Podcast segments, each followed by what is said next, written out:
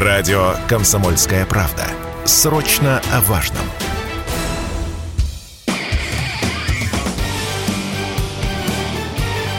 Говорит полковник. Нет вопроса, на который не знает ответа Виктор Баранец. Итак, сенатор Клишес предложил принять так называемые ограничительные меры для граждан России, которые во время специальной военной операции скрылись за рубежом.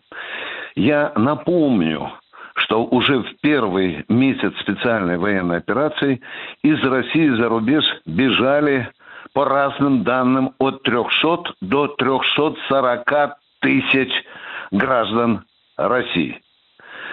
Кстати, 100 тысяч из них вернулись, а примерно 250-200 тысяч по-прежнему остаются за рубежом. И более того, они там продолжают достаточно сытно жить и дистанционно продолжают работать с иностранными компаниями, которые находятся на территории России.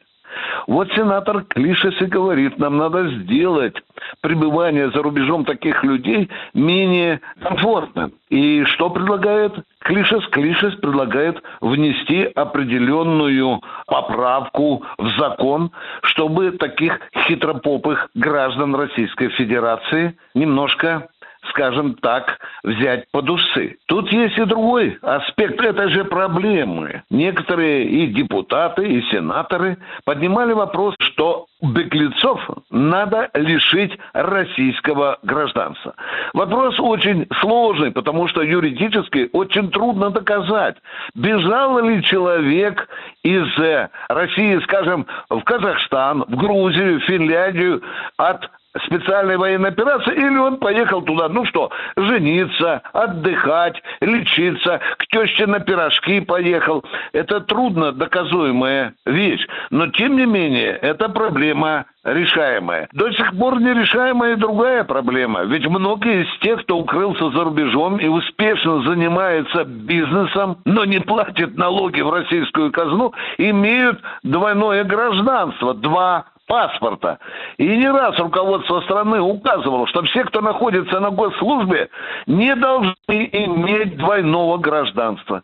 Проблема до сих пор не решена к великому сожалению. Ну что же, будем ждать, когда все-таки наши законодатели примут трезвоумное и юридически выверенное решение. Потому что проблема есть, и ее надо решать. Виктор Баранец, радио «Комсомольская правда», Москва. Говорит полковник.